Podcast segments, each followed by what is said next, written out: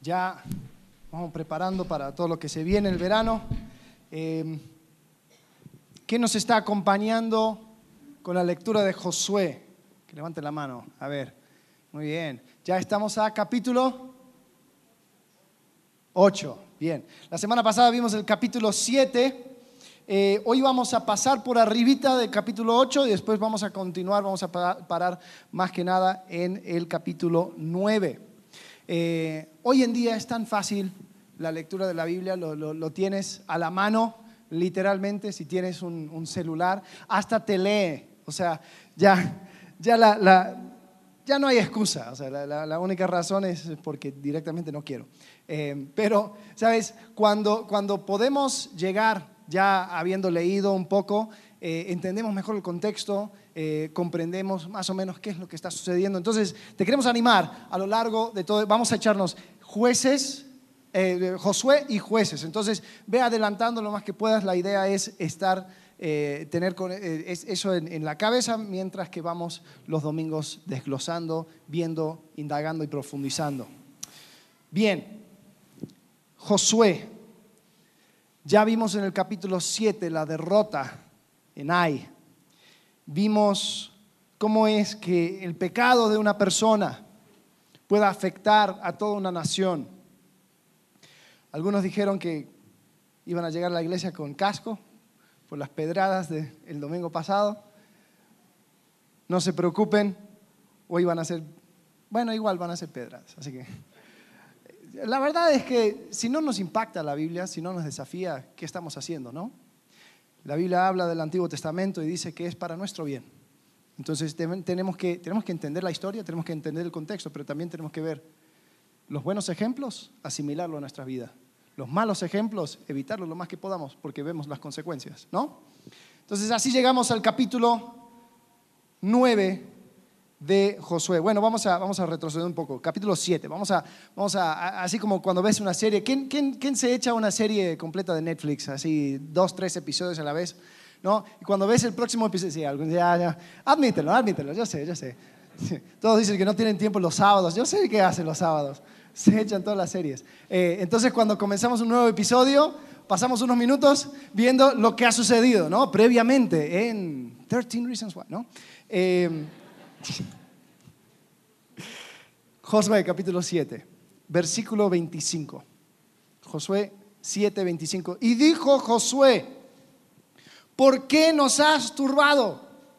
Túrbete Jehová en este día.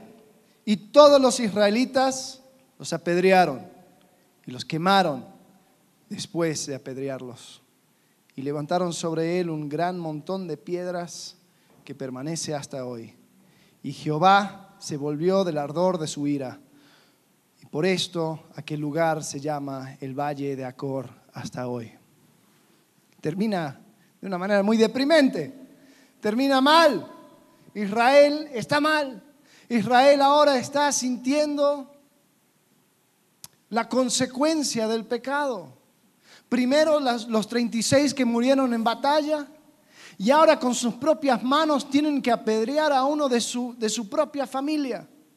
Imagínate cómo habrá sido primos, hermanos, tíos, siendo parte de esto y reconociendo que la desobediencia es cosa seria, que Dios no iba a jugar. Cuando Él dice una cosa, no iba a permitir que alguien vaya en contra. Entonces, comenzamos el capítulo 8 Parece que aquí hay un rayo de luz. Jehová dijo a Josué, no temas ni desmayes. Toma contigo toda la gente de guerra y levántate y sube Ay, ¿Se acuerdan cuántos quisieron llevar al comienzo? Eh, dos mil, tres mil, eh, no te preocupes. No, no, no, aquí Jehová dice, llévate todos. Mira, yo he entregado en tu mano al rey de Ai, a su pueblo, a su ciudad y a su tierra, y harás a Ai y a su rey como hiciste a Jericó y a su rey. Solo que sus despojos y sus bestias tomaréis para vosotros, tonto de Acán, si hubiera esperado. Estos sí podían tomar, estos sí podían tomar. Pondrás pues emboscadas a la ciudad detrás de ella. Entonces se levantaron Josué y toda la gente de guerra para subir contra Ai, Y escogió Josué 30 mil hombres fuertes, los cuales envió de noche. Entonces, para no hacerte largo el capítulo, lo que sucede es que divide el ejército en dos grupos. 5 mil se pone detrás de una montaña donde, que, daba Ai y a la ciudad de Betel. 25 mil iban a enfrentar al enemigo. Ai había hecho convenio, había hecho pacto con la ciudad de Betel y todos los hombres de esas dos ciudades salieron a encontrarles. Cuando se encuentra con los israelitas, dicen, ay, estos israelitas estúpidos, vamos a hacer lo mismo que hicimos la última vez. Entonces salen a encontrarse a la puerta de la ciudad y empiezan a pelear. Pero los israelitas empiezan a fingir que estaban perdiendo. Si, si vieron la película del, último samurái, es la misma cosa. Vayan y vean la película, es la historia de ahí. Entonces ellos se van corriendo y en ese momento salen todos los hombres de la ciudad a perseguirles. Entonces vacían a la ciudad de los hombres de guerra, los cinco mil cruzan la colina y prenden fuego a la ciudad. Entonces, en ese momento, los soldados de Ai y de Betel se dan vuelta y encuentran que su ciudad se estaba quemando. Ya no tenían ganas de seguir persiguiendo a los israelitas, pero también se encontraban con cinco mil israelitas que, que entraron a su ciudad. Entonces, entre los dos ejércitos acabaron con el ejército de ahí. Y wow, y se sintieron tan bien. Y se sintieron tan bien después de la batalla que decidieron, este va a ser el momento en que cumplimos la promesa que hicimos con Moisés. Porque en Moisés, en, en Deuteronomio capítulo 11, le dice al pueblo de Israel, versículo 29, y cuando Jehová tu Dios te haya introducido en la tierra a la cual vas para tomarla, pondrás la bendición sobre el monte Jerezim y la maldición sobre el monte Ebal. Hicieron un tipo de ensayo antes de cruzar el río, lo que hicieron es que se pusieron sobre los dos montes y la mitad de Israel gritaba las bendiciones si siguieran a Jehová. Y la otra mitad sobre el otro monte gritaban las maldiciones si ellos dejaran a Jehová. Y Josué también lo que hizo en ese momento era que también escribió la ley sobre una piedra y lo dejó ahí sobre el monte. Manera de que como testimonio a toda la tierra, ellos estaban poniendo su marca y diciendo, aquí Jehová reina. Y wow, y era un momento increíble, parecía un país que, su, su, equipo había ganado el mundial, ¿no? Sé que no les ha pasado, pero pronto, pronto. Estados Unidos tampoco. Eh, y Argentina anda con las memorias del pasado, ya cuando quieren. Están todos mal, están todos mal, todos. Eh, el punto es, eh, como los brasileros, todos ay, están en Sao Paulo y dan la vuelta y todo. Uh, los israelitas estaban así, estaban, estaban ya como Israel, Israel, ah", y se sentían los ganadores, ¿no? Todo estaba bien, estaban bien con Jehová, estaban bien con todos. Y llegamos así al capítulo 9. El capítulo 9 es curioso porque es como un paréntesis entre batallas, entre la guerra. Ya estaban en plena campaña de conquista, pero aquí sucede algo. Antes de entrar al capítulo 9, eh, quiero que pienses en la decisión más estúpida que has tomado en tu vida. Algunos lo tienen bien cerca y no les cuesta mucho, otros tienen que buscar. Otros tienen de dónde escoger. Eh, no, no estoy hablando de una decisión pecaminosa necesariamente, sino que una donde dices, wow, eso sí fue bien tonto. Si sabría lo que sé hoy, no lo hubiera hecho. ¿no? Yo tengo también un, buffet, como dice Lalo. Eh, la cosa es que nosotros somos la consecuencia de nuestras decisiones. Tomamos decisiones cada día, cada momento de nuestra vida. Aún las decisiones que no tomamos se vuelven decisión en no hacer. Eh, y cada decisión que tomamos tiene un impacto, tiene una consecuencia. Algunas consecuencias son mayores que otros, algunas consecuencias duran más que otros. Eh, tengo, tengo aquí unas fotos de unas consecuencias de decisiones malas que quiero que vean para que todos podamos eh, entender de qué hablo. este es un tatuaje que dice, solo Dios juzga. Solo que lo hizo con ese, entonces yo también le juzgo. Aquí tengo, tengo algunas, algunas más. Em, pues le va a proteger, protégeme. Em, es importante si alguien va a tomar una decisión permanente como un tatuaje, de revisar la ortografía. Porque si no terminas con cosas así, a ver, tengo otra foto, una más. Dios bendice a mi familia. Bueno, eh, de, igual manera, no sirve de nada criticar un tatuaje. Eh, porque ¿qué va a hacer? Oye, te quedó mal aquí. Y bueno, así quedó.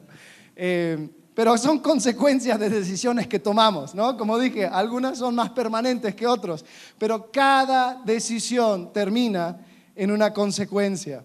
Ahora, nosotros vamos a ver una consecuencia de una mala decisión que tomaron los líderes de Israel. Quiero que quede claro que no estamos hablando acerca de algo pecaminoso tratamos con el pecado del capítulo 7. En capítulo 9 nunca llega Jehová para decir algo ha sucedido, hay maldad en el pueblo, en el así como con Nacán. Pero podemos ver claramente que no actuaron de la mejor manera. Vamos a entrar directamente al texto, Josué capítulo 9, versículo 1. Dice, cuando oyeron estas cosas todos los reyes que estaban a este lado del Jordán, así en las montañas como en los llanos, y en toda, toda la costa del mar grande delante del Líbano, los eteos, amorreos, cananeos, fereceos, ebeseos y jebuseos se concertaron, se concertaron para pelear contra eh, Josué e Israel. Mas los moradores de Gabaón, cuando oyeron lo que Josué había hecho a Jericó y a Ai, usaron de astucia, pues fueron y se fingieron embajadores y tomaron sacos viejos sobre sus asnos y cueros viejos de vino, rotos y remendados, y zapatos viejos y recocidos en sus pies con vestidos viejos sobre sí. Y todo el pan que traían para el camino era seco y mohoso. Y vinieron a Josué al campamento en Gilgal y le dijeron a él y a los de Israel, nosotros venimos de tierra muy lejana. Haced pues ahora alianza con nosotros y los de Israel respondieron a los hebeos, quizá habitáis en medio de nosotros. ¿Cómo pues podremos hacer alianza con vosotros? Ellos respondieron a Josué, nosotros somos tus siervos. Y Josué les dijo, ¿quiénes sois vosotros y de dónde venís? Y ellos respondieron, tus siervos han venido de tierra muy lejana, por causa del nombre de Jehová tu Dios, porque hemos oído su fama y todo lo que hizo en Egipto y todo lo que hizo a los dos reyes de los amorreos que estaban al otro lado del Jordán. A Seón, rey de Esbón. A Og, rey de Basán, que estaba en Astarot. Paréntesis, nota que no mencionan Jericó, porque eso acaba de suceder. Si realmente eran de un país muy lejano, no les hubiera llegado la noticia. Entonces, sabían lo que hacían, ¿no? Versículo 11. Dice, por lo cual nuestros ancianos y todos los moradores de nuestra tierra nos dijeron, tomad en vuestras manos provisión para el camino e id al encuentro de ellos y decidles, nosotros somos vuestros siervos. Haced ahora alianza con nosotros. Este nuestro pan lo tomamos caliente de nuestras casas para el camino el día que salimos para venir a vosotros. Y helo aquí, ahora ya seco y mohoso. Estos cueros de vino también los llenamos nuevos, los aquí ya rotos. También estos nuestros vestidos y nuestros zapatos están ya viejos a causa de lo muy largo del camino. Y los hombres de Israel tomaron las provisiones de ellos y no consultaron a Jehová. Y Josué hizo paz con ellos. Y celebró con ellos alianza concediéndoles la vida. Y también lo juraron los príncipes de la congregación. Pasados tres días después que hicieron alianza con ellos, oyeron que eran sus vecinos y que habitaban en medio de ellos. Y salieron los hijos de Israel y el tercer día llegaron a las ciudades de ellos, y sus ciudades eran Gabaón, Cafira, Birrot y Kiriat Jearim. Ahora, qué estupidez, ¿no? Estos hombres, líderes de Israel, con todas las herramientas necesarias para tomar decisiones correctas, sabias y según el carácter y la persona de Jehová, lo echan a un lado y toman una decisión muy tonta. Ahora, ¿cómo pudieron ellos ser engañados? Justamente quiero explorar esto con ustedes porque yo veo mi propia vida y veo lo mismo. Veo que tengo todas las herramientas, todas las cosas que necesito para tomar decisiones sabias, decisiones que van de acuerdo a la persona y el carácter de Jehová. Pero sigo día tras día cometiendo errores, aparte de mi pecado, decisiones malas, decisiones sin discernimiento. Ahora, quiero explorar esto, porque la Biblia nos manda y nos habla acerca de que debemos alcanzar la madurez. Promete que un día llegaremos a ser conforme la imagen de su Hijo Jesucristo. Sin embargo, nosotros tenemos la oportunidad de hacer eso mientras que tengamos vida aquí en esta tierra. Y lo que requiere es construir sobre mi obediencia el discernimiento para llegar a la madurez. Hebreos capítulo 5, versículo 12 al 14. El escritor de Hebreos está entrando a temas profundas en su predicación y casi como que para en el versículo 12 y muestra un poco de frustración. Dice, porque debiendo ya ser ya maestros después de tanto tiempo, tenéis necesidad de que se os vuelva a enseñar cuáles son los primeros rudimentos de la palabra de Dios y habéis llegado a ser tales que tenéis necesidad de leche y no de alimento sólido. Y todo aquel que participa de la leche es inexperto en la palabra de justicia porque es niño. Pero el alimento sólido es para los que han alcanzado madurez, para los que por el uso tienen los sentidos ejercitados en el discernimiento del bien y del mal. Y el punto del mensaje hoy es como una fórmula matemática, no es muy complicado, donde tomo mi obediencia y ese es el fundamento. Hablamos en el capítulo 7 acerca de la, obediencia. Una cosa es, esto es pecado, esto no es pecado. ¿no? Eh, sucede mucho con los jóvenes que ellos quieren saber ¿no? que, a ver, si hago esto, es pecado, si hago esto, está mal, ¿no? especialmente cuando ya empiezan a tener novias y novios y dicen, oye, ¿y es pecado si hago esto con mi novia? ¿Y, y está mal si hago lo otro? ¿No? Y la idea es que la vida cristiana es una, raya, entonces ahí tengo que hacer, hacer malabarismo para ver si estoy bien. No, no, no, no, no. La madurez es mucho más que eso. La madurez pone obediencia como fundamento, pero construye sobre eso el discernimiento. Entonces, la obediencia más discernimiento trae consigo la madurez. Entonces, esto de, discernimiento lo podríamos definir como la manera en que discernimos, la, manera de, ver varias cosas, distintas cosas y escoger lo mejor. Em, eh, no sé, seguro que te acuerdas de tu mamá cuando iba a comprar melones en el mercado y lo pegaba, ¿no? Para ver si, y esta está bien, y el otro está bien. ¿Qué estaba haciendo? Estaba discerniendo y ver cuál es la mejor. Y algunas encontraban tácticas, ¿no? Porque si la punta está verde, si esto y lo demás, y bueno, está bien. Cada uno va ejercitando su manera de escoger lo mejor. Entonces, lo mismo sucede en la vida. Nosotros tenemos que escoger lo mejor. Ya no estamos hablando de bueno o malo, blanco o negro. No, estamos hablando entre lo bueno, lo aceptable y lo mejor. La madurez viene cuando yo puedo tener el sentido ejercitado para escoger lo mejor. Capítulo 9 de Josué encontramos que los líderes de Israel tomaron una decisión muy mala. No escogieron lo mejor. Actuaron sin discernimiento. Sin embargo, vuelvo a decir, aquí no hay una declaración de que pecaron, de que hicieron algo eh, que, requiriera eh, un arrepentimiento, una confesión, una limpieza de pecado, porque no, no, no se trataba de pecado, se trataba de una acción sin discernimiento. Ahora, ¿cómo llegamos a tomar decisiones sin discernimiento? Bueno, hay algunos elementos y vamos a entrar ahorita en estos. Una decisión sin discernimiento. La primera cosa se toma sin oración. Una decisión sin discernimiento se toma sin oración. El versículo 14 lo dice muy claro. Los hombres de Israel tomaron de las provisiones de ellos y no consultaron a Jehová. Ahora, tú dices, pero en el capítulo 8, Alex, estaban descendiendo de la montaña.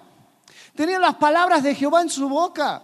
Acaban de decir, no, que la bendición esto, que la bendición lo otro. Acaban de leer toda la ley. Dice que Josué leyó toda la ley.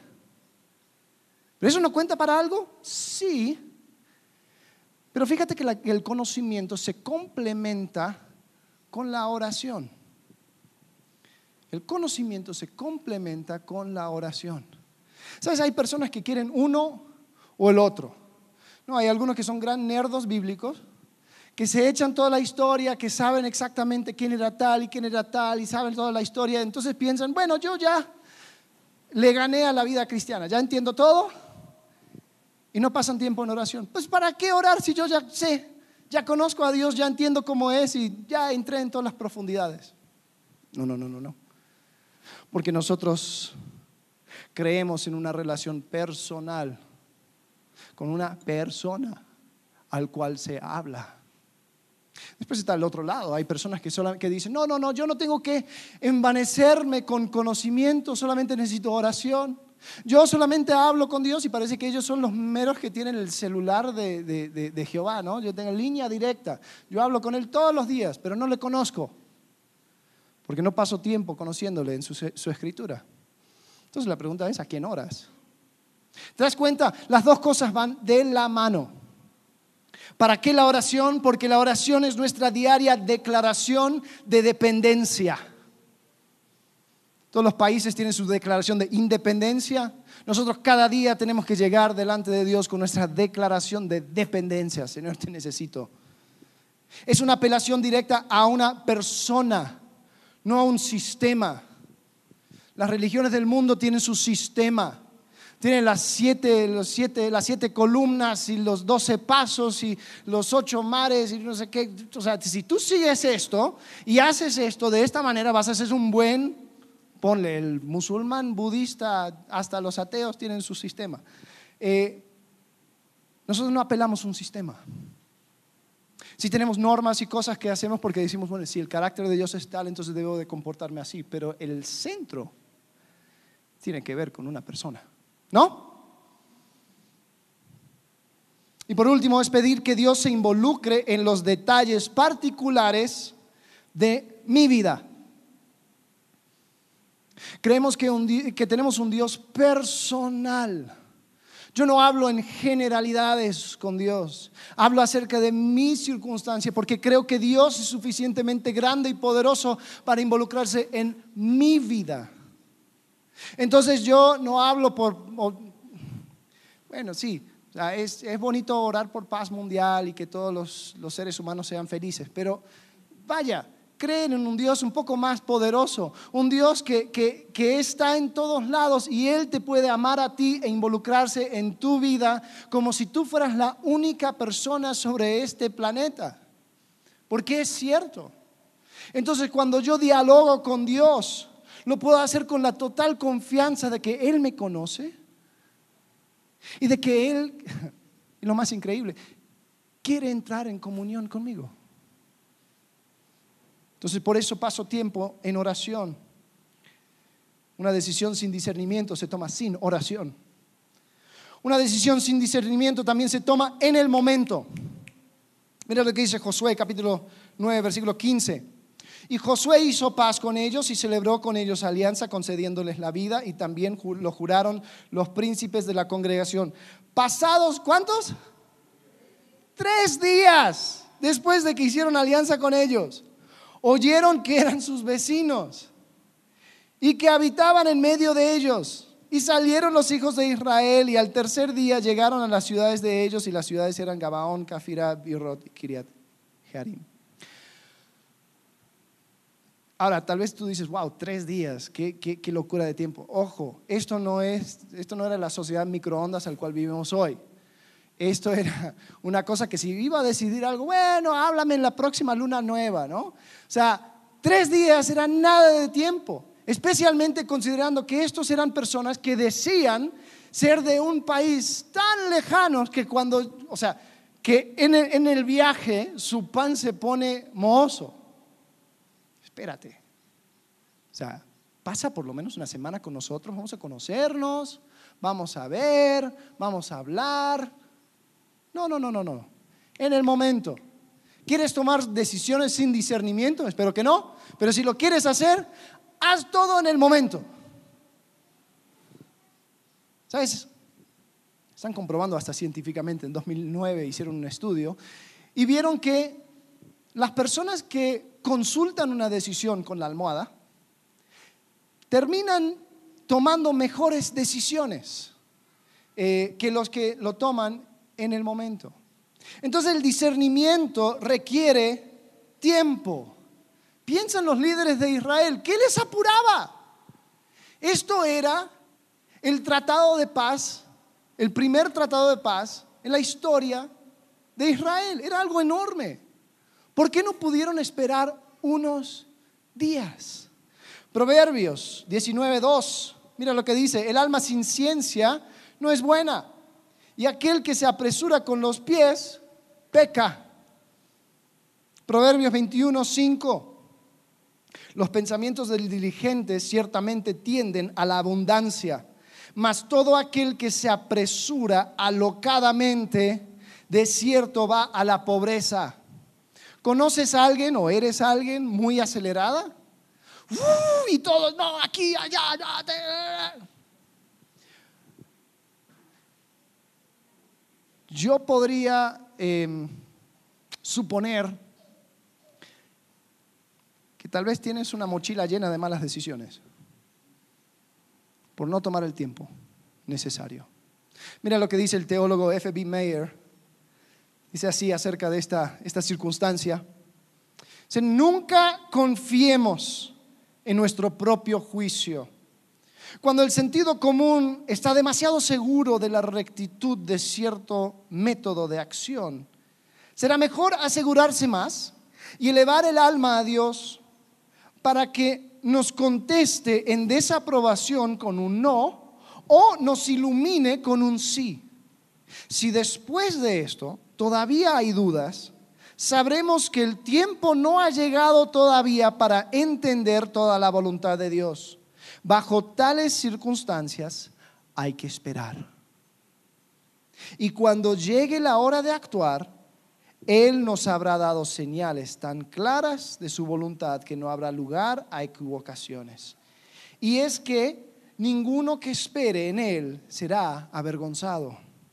Más aún, antes de entrar en cualquier tipo de alianza, al escoger el cónyuge, al entrar en negocios con otros, al dar aprobación a alguna proposición que supone una confederación con otros, asegurémonos de buscar el consejo de Jehová. Hay que orar, hay que esperar. Proverbios capítulo 3, versículos 5 al 7. Fíate de Jehová de todo tu corazón y no te apoyes en tu propia prudencia. Reconócelo en todos tus caminos y Él enderezará tus veredas. No seas sabio en tu propia opinión. Teme a Jehová y apártate del mal. Una decisión sin discernimiento es una que no se toma con haber orado previamente. Una decisión sin discernimiento es una decisión que se toma en el momento. Una decisión sin discernimiento es una decisión que se toma sin investigación.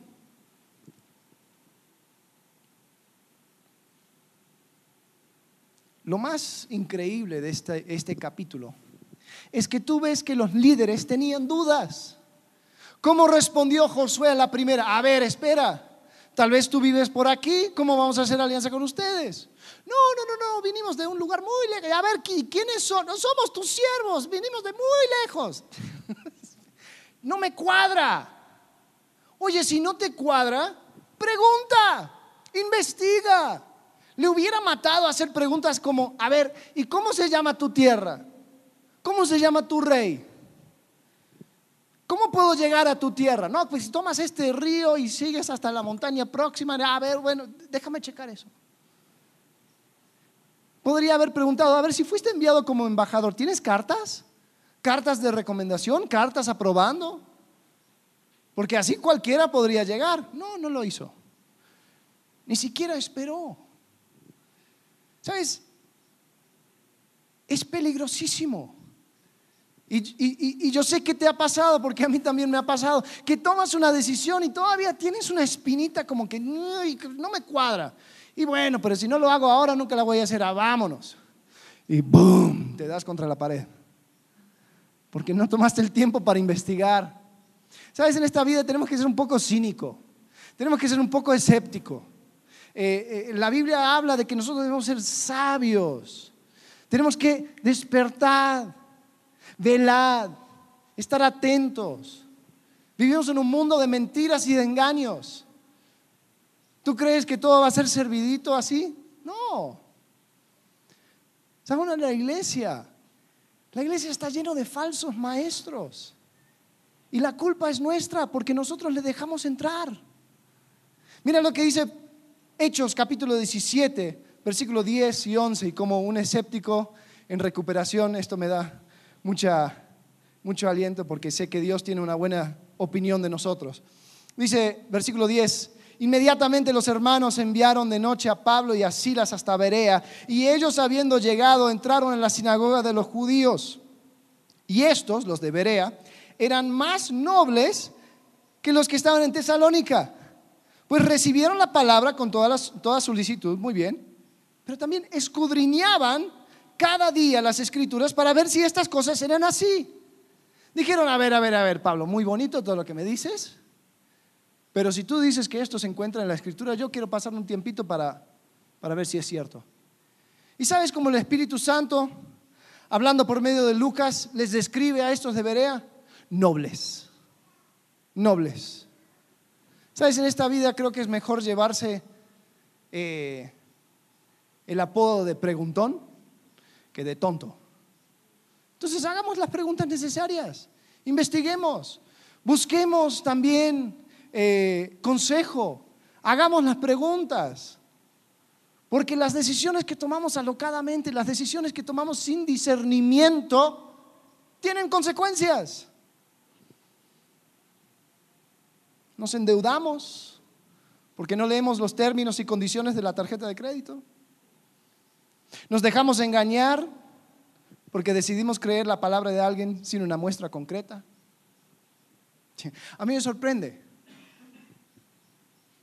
Existe una cultura de, que yo me ofendo si pido que firmes algo. Yo me ofendo si hay que hacer un contrato. Ay, no, pero tú confía en mí. Sí, confío en ti, pero firma, por favor.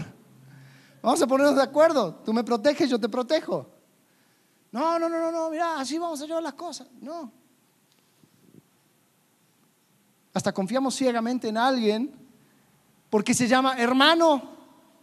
No, pues hermano, yo soy de esta iglesia, tal. Mira, una época, un par de años atrás, donde parecía que, yo andaba, andaba con un cartel así de idiota, aquí en la iglesia. Sí, sí, sí, porque todos llegaban para pedirme, gente que pues, viene una vez y ahí, aquí caen y a ver, quiero hablar con ese. A ver, ven. Y me, y me, cuentan una historieta de, no, que estoy, que tengo que ir al hospital y por qué no, porque tanto es la, la medicina y que si no lo hago hoy, entonces me van a quitar. Y yo, por tonto, por no decir, ay, en, en, el hospital, ¿cuál hospital? A ver, te llevo, te llevo a tu tía, vamos a, vamos a conseguir, vamos a orar por ella. Y no. Me conocía, me habló de nombre, dije, bueno, pues, pues vendrá a la iglesia, yo seguro que no lo... Eh, toma, sí, dale, me lo pasas el domingo. ¿Tú crees que volvió a aparecer? Entonces, hay veces que nos confiamos. Y mira, hay personas que hasta han perdido la fe. Que han dicho, no, es que todas las iglesias son un montón de estafadores y son un montón de ladrones y esto y lo otro. Porque alguien te engañó usando el apodo de hermano. Te quiero decir algo. No todo el que dice hermano es hermano. Hay que investigar. Marcelo y yo lo decimos, o sea, ni nos creas a nosotros, aquí está la escritura. Revísalo. Entonces tenemos que, si queremos usar discernimiento, investigar. Malas decisiones se toman cuando no hay discernimiento. Cuando no tomo un tiempo para orar acerca de la decisión. Cuando me apresuro a tomar la decisión. Y cuando no tengo paz, pero aún procedo. Y cada decisión tiene consecuencias. Tiene sus consecuencias. La primera consecuencia que recibieron los líderes de Israel es una pérdida de respeto. Mira lo que dice capítulo 9 de Josué, versículo 16. Pasados tres días después que hicieron alianza con ellos, oyeron que eran sus vecinos. Vamos a saltar 17. 18 dice, y no los mandaron, no los mataron los hijos de Israel por cuanto los príncipes de la congregación les habían jurado por Jehová de Israel. Y toda la congregación murmuraba contra los príncipes. ¿Y sabes algo? Con razón murmuraban. Versículo 19, más los príncipes respondieron a toda la congregación, nosotros les hemos jurado por Jehová, Dios de Israel, por tanto, ahora no les podemos tocar. Mira, todos tomamos malas decisiones. Eh, todos cometemos errores, todos actuamos sin discernimiento. Pero te quiero decir algo, cada decisión tiene su consecuencia. Y Padre, no te sorprendas cuando ya en tu familia no hay mucho respeto en lo que dices. No digo que está bien, no digo que está bien, debemos de respetar nuestras autoridades. Solo no te sorprendes si tienes un historial de malas decisiones. ¿No? Líder en lo que sea. No te sorprendas cuando la gente no te quiere seguir. Porque tienes un historial de malas decisiones, tal vez con la mejor de intención, pero por no orar, por no esperar, por no investigar, perdemos el respeto de la gente. La segunda consecuencia es el hecho de que queremos tapar una mala decisión con otra.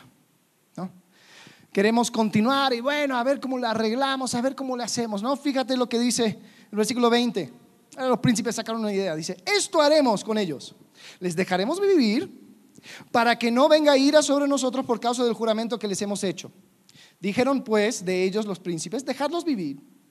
Y fueron constituidos leñadores y aguadores para toda la congregación, concediéndoles la vida según les habían prometido los príncipes. Y llamándolos Josué, les habló diciendo, ¿por qué nos habéis engañado?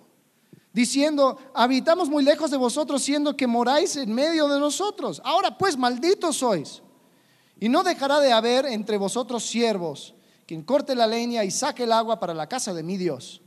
Ellos respondieron a Josué y dijeron, como fue dado a entender a tus siervos que Jehová tu Dios había mandado a Moisés, su siervo, que os había de, de dar toda la tierra, y que había de destruir todos los moradores de la tierra delante de vosotros, por esto terminamos en gran o temimos en gran manera por nuestras vidas a causa de vosotros. E hicimos esto. Es decir, pues, nos encargamos de nuestro pellejo.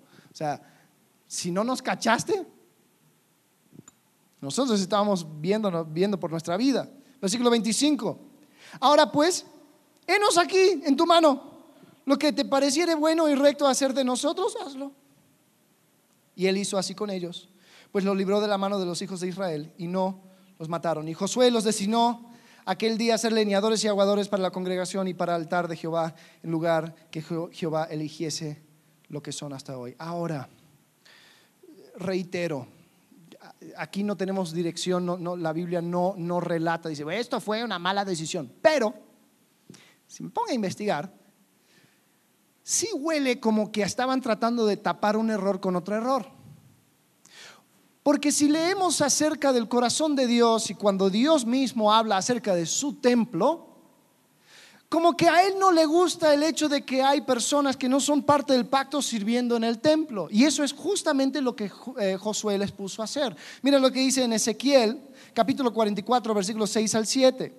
Dice, y dirías a los rebeldes, a la casa de Israel, así ha dicho Jehová el Señor, basta ya de todas vuestras abominaciones, oh casa de Israel, versículo 7, de traer extranjeros incircuncisos de corazón e incircuncisos de carne para estar en mi santuario y para contaminar mi casa, de ofrecer mi pan, la grosura y la sangre y de invalidar mi pacto con todas vuestras abominaciones. A mí se me hace que esto no fue la mejor de las decisiones. Sabes, muchas veces por orgullo nosotros tapamos un hueco con tierra en otro lugar y hacemos otro hueco. Y así continuamos. Y no paramos, porque algo que no veo en este capítulo es el hecho de que Josué diga, ay, nos engañaste. Espera un momento, voy con Jehová, Jehová, perdón, hice mal, a ver, ¿cómo lo solucionamos? No, no, no, no, no. Ellos inventaron una, manera de solucionar el problemita y continuaron. Nosotros hacemos lo mismo.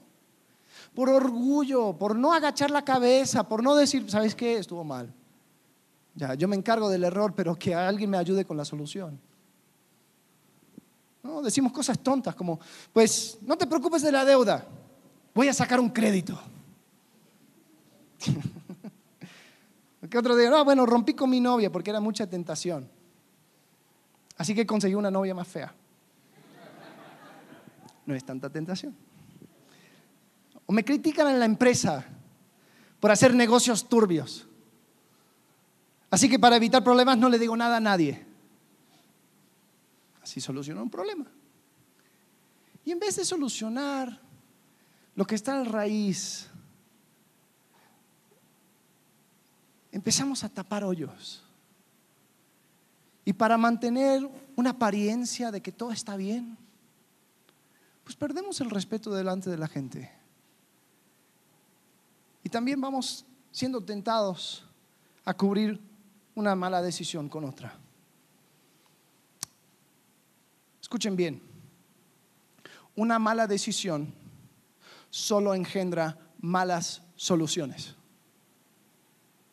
Una mala decisión engendra malas soluciones.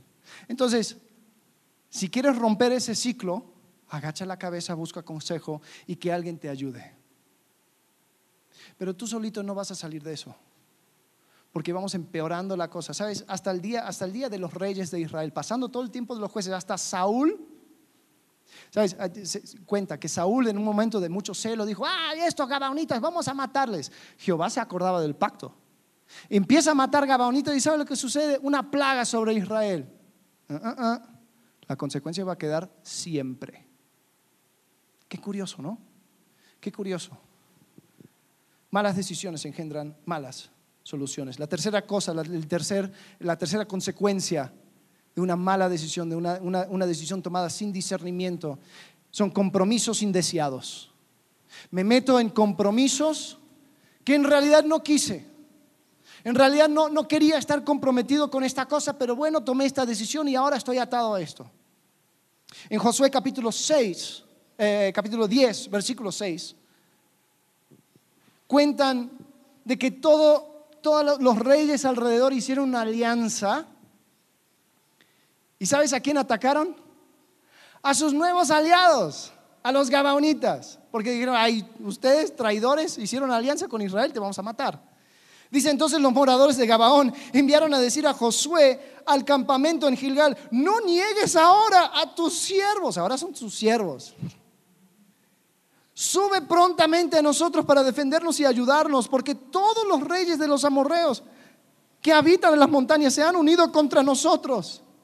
Y subió Josué de Gilgal, él y todo el pueblo de guerra con él y todos los hombres valientes. ¿Sabes? Hasta ese momento, Israel, con la dirección de Jehová, podían escoger dónde y cómo atacar a las ciudades.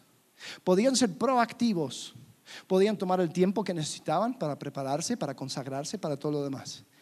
Ahora, a raíz de esta mala decisión, se volvieron reactivos Ahora es reaccionar a todo porque pues me, comprometí con, tal y ahora tengo que hacer esto y ahora tengo que hacer lo otro. tuvieron que pasar toda la noche marchando y llegar a la mañana listo para pelear. Tal vez no estaban listos. Tal vez no estaban preparados para eso, pero no importa, ya hicieron pacto. Ahora aquí hay que vivir las consecuencias. Y eso es una de las cosas, una de las consecuencias de una decisión tomada sin discernimiento. Me meto en compromisos que la verdad son indeseados. ¿Cómo nos atan, no? Estas decisiones. ¿Cómo nos atan? La esposo el esposo que hoy ahora me doy cuenta que él o ella no era, no era la mejor opción para mí. Y si, se acuerdan las palabras de la mamá, del papá, del primo, del pastor, de todos que dije, eh, mira, espera, pero bueno, ya toma, decisión tomada. Ahora no te vas a zafar de ese, de ese compromiso. Ahora hay que arreglarlo. La voluntad de Dios es que lo eches a andar. El compromiso de negocio. Donde, bueno, yo firmé un contrato que iba a entregar tantos a tal día y ahora yo no sé qué voy a hacer porque no me dan los números y yo voy a terminar perdiendo. Bueno, no importa. Tú hiciste ese contrato. Que no lo pensaste es otra cosa, pero ahora hay que cumplir. No, bueno, yo firmé para mi amigo que la casa y no sé qué, y ahora me viene contra. ¿Y para qué pusiste la firma? Sucede. Y nos atamos en compromisos indeseados a causa de la falta de discernimiento. ¿Sabes? La, obediencia es importante. Pero la obediencia, si, si, si lo máximo en tu vida, en tu vida cristiana, es ser obediente, pues te quedas muy corto. Es como construir una casa, poner el fundamento y decir, ya terminé. Vamos a construir sobre eso. Vamos a construir discernimiento para alcanzar la madurez. Debemos orar, no confiando en nuestro propio entendimiento y conocimiento. Debemos esperar, porque decisiones apresuradas casi nunca salen bien. Debemos investigar y no tomar ninguna decisión sin la tranquilidad de haber profundizado en el asunto. Ahora, hay decisiones que dices, bueno, yo no sé todo, bueno, está bien, uno llega hasta donde puede, pero no dejes nada sobre la mesa, no dejes nada sobre la mesa. Sin embargo, sabemos que vamos a seguir cometiendo malas decisiones, ¿no? Yo me levanto por la mañana con una lista de cinco malas decisiones por tomar. Vamos a seguir actuando sin discernimiento. Va a suceder, ¿no? Pero te digo algo, y esto me da mucha confianza, esto me, da mucho descanso. Mi Dios es más grande que mis malas decisiones. Sabes, hubo una, época en mi vida donde, donde parecía que, que, yo cometía mala decisión tras mala decisión, tras mala decisión, tras mala y, y, siempre cuando empezaban las consecuencias miraba para atrás y decía, ay, sí es cierto, no tendría que haber hecho eso. Y seguía y seguía. Y, sabes, me, volví muy cínico, les confieso. De todas esas canciones de que Dios está ahí en la tormenta y en el valle y en el mar y todas esas metáforas que, significan cosas malas. Yo decía, sí, Dios está ahí en la prueba, está bien. Pero Dios no me puede rescatar de mi propia estupidez. Dios no me rescata de, de mi tonteras. Dios me ayuda en la prueba. Pero las cosas que yo busco solito, Dios no tiene ninguna, ninguna responsabilidad para conmigo.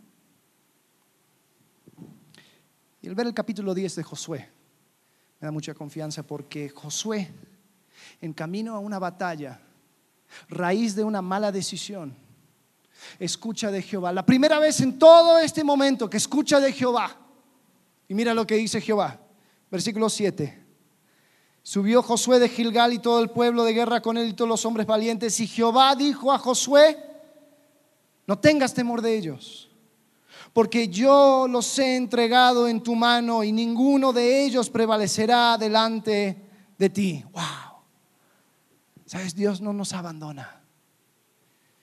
Y el brazo de Dios es suficientemente largo para rescatarnos de nuestras propias malas decisiones. Ahora, claro, las consecuencias siguen, los cicatrices están. Sin embargo, Dios nunca nos deja. A tal punto que Josué tuvo la confianza de hacer una, una petición a Jehová en medio de esta batalla. Josué capítulo 10, versículo 12. Entonces Josué habló a Jehová en el día en que Jehová entregó al amorreo delante de los hijos de Israel Y dijo en presencia de los israelitas, Sol, detente en Gabaón, y tú, luna, en el valle de Ajalón. Ahora, si yo fuera, gracias a Dios yo no soy Jehová, si yo fuera Jehová, diría, ay, ahora me quieres hablar. Ahora, en este momento, cuando me podrías haber hablado unos días antes y ahorrarnos todo este. No, ahora arreglate solito. ¿Qué sol, qué luna? No, todo va a seguir igual.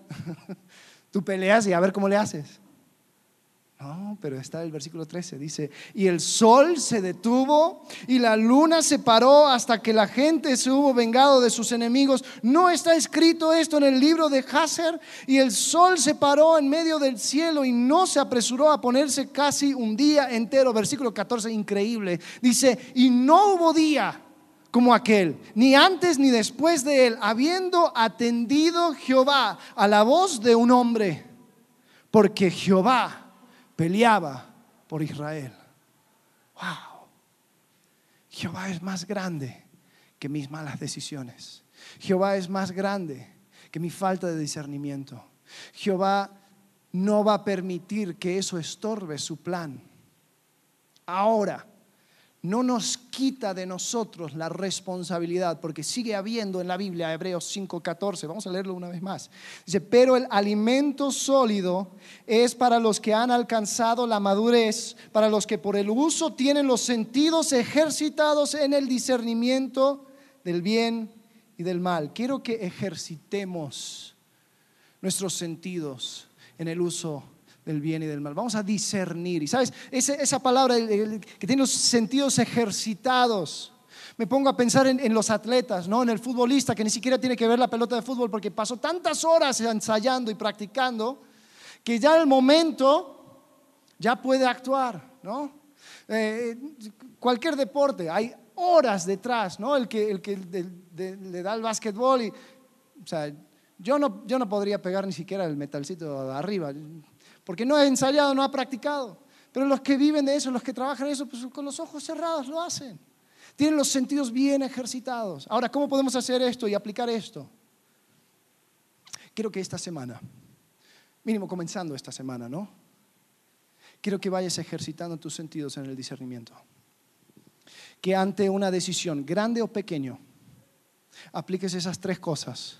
Que pases un tiempo orando Señor, ayúdame a entender si esto es la voluntad de Dios, si esta es tu voluntad para esto, dame sabiduría para poder decidir.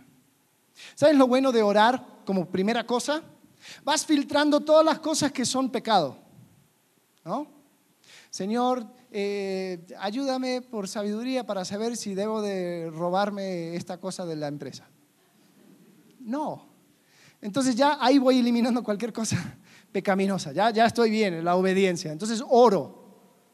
Después espero, deja que, que, la emoción del momento pase y que puedas pensar con claridad. ¿Quién, es vendedor aquí? ¿Quién, quién, quién o sea, por, su, por, su, trabajo vende? Bien, ustedes bien saben la táctica, ¿no? Oye, mira que tengo una oferta y que se acaba en cinco minutos. A ver, vas a decir, no, es que si sales de esta tienda, pues ya no está. y sabemos que cuando queremos apurar a alguien, es más... Em, eh, eh, factible que tome una decisión sin discernir. A nosotros nos conviene porque va a comprar nuestro producto. Ahora, cuidado vendedores que no estén consumiendo su mismo producto ¿no? y haciendo lo mismo de no esperar. Vamos a esperar. Vamos a tomar este tiempo, el tiempo que necesitemos para tomar una decisión con discernimiento. Y por último, vamos a investigar. ¿Sabes? En ese tiempo que estás esperando, tal vez levanta el teléfono, habla con un amigo, oye, mira, estoy por comprar este coche y es tal año y tal, así son las cosas, y no, pero no tiene esto, no tiene lo ¿Tú qué piensas? Hazlo. Ten tu, tu lista de contactos de hombres y mujeres sabios que te pueden ayudar a orientar, porque una cosa que no veo que hizo Josué es pedir consejo. No sé, tal vez lo hizo, tal vez no. Pero te digo algo, el pedir consejo es esencial. Y vamos a hacerlo con las cosas pequeñas y vamos a ir ejercitando. ¿Sabes? Porque las cosas que parecen tan obvias, que ni siquiera tengo que hablar con nadie, generalmente esas son las que traen más problemas. Y a la medida que vamos ejercitando, ¿sabes qué? Vamos caminando hacia la madurez. Orar, esperar investigar. Ahora imagínate si toda la iglesia haríamos esto. ¿Sabes? Muchos de los problemas que encontramos donde nos tenemos que ayudar son consecuencias de malas decisiones. Imagínate si evitaríamos todo eso y podríamos enfocarnos en lo esencial. Qué increíble sería una iglesia madura, donde no solamente miramos por nuestros asuntos, sino que también podemos ayudar a otros. Podemos caminar con otros, podemos instruir a otros. ¡Wow! Eso es lo que buscamos. Ya terminando, te quiero contar acerca de la, la decisión más tonta y más falto de discernimiento que podemos encontrar en la Biblia entera. Se encuentra en Juan, capítulo 18. Y es Pilato. Está juzgando a Jesús. Y le está haciendo un montón de preguntas. Y Jesús le responde en el versículo 17. No, perdón, 30 y, 37. Se le dijo entonces Pilato, luego eres tú rey. Respondió Jesús, tú dices que yo soy rey. Yo para esto he nacido y para esto he venido al mundo para dar testimonio a la verdad. Todo aquel que es de la verdad oye mi voz. Le dijo Pilato, ¿qué es la verdad? Y cuando hubo dicho esto, salió otra vez a los judíos y les dijo, no hay en él ningún delito. Ahora Pilato estaba enfrente al autor de la verdad, al que es la verdad, el camino y la vida. Y le pregunta a él, ¿qué es la verdad? Y no se quedó para esperar una respuesta. ¿Te imaginas lo que hubiera dicho Jesús? Si solo hubiera esperado. Si solo hubiera prestado atención. Iglesia, el error más grande que puedes cometer es preguntar al universo, ¿qué es la verdad? Y tener a Jesucristo ahí, que en su palabra nos revela exactamente la verdad e ignorarlo. Sabes, nosotros nacimos con una necesidad. Nacimos en pecado. Nacimos lejos de Dios, apartados de Él. Nacimos sin una habilidad de hacer nada por Dios. No podíamos ganar nuestro lugar en su presencia. La Biblia dice que todos, que, que, Dios no es un Dios que se complace en la maldad. El malo no habitará junto a Él. Y no hay obra que pueda cambiar este asunto. No hay buena cosa que tú puedes hacer que se compararía, que, que llegaría a la meta de la perfección. Pero Dios sabía esto y por eso envió a su Hijo Jesucristo a vivir una vida perfecta. Él no mereciendo morir, muere sobre una cruz. Y Él ofrece la salvación, la limpieza de nuestra alma, la habilidad de tener y emprender una relación con Dios. Vamos a cerrar los ojos, agachar la cabeza. Y ahí donde estás,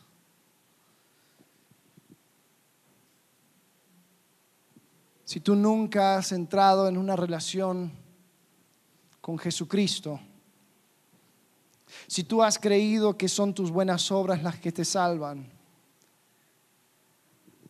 si tú has cometido errores, pecado, malas decisiones, si te das cuenta que no hay rescate, te quiero decir, que Jesús ya pagó por todo. Jesús es la solución. Es aquel que da nueva esperanza. En este momento, si tú quieres ser limpiado de la vieja vida, quieres encontrar perdón por tus pecados, le puedes decir, Señor, yo sé que he pecado. Yo sé que merezco una eternidad lejos de ti, pero te pido que me salves, que me rescates. Señor, gracias porque tú eres más grande que mis errores, que mis pecados, que mis malas decisiones. Sálvame, límpiame. Tú moriste en la cruz por mí. Rescátame. Y si hiciste esa oración de manera sincera, la Biblia dice que Él es fiel y justo para perdonar nuestros pecados y limpiarnos de toda maldad. Padre, gracias. Gracias porque, Señor, en ti tenemos esperanza. En ti tenemos un nuevo día. En ti tenemos perdón de pecados. Señor, ayúdanos a caminar hacia la madurez, dejando a un lado las decisiones tomadas sin discernimiento. Ayúdanos a ejercitar los sentidos en el buen uso, el discernimiento entre bueno, malo, entre bueno y mejor. Señor, queremos cada día parecernos más a ti. Te agradecemos en el nombre de Cristo Jesús. Amén.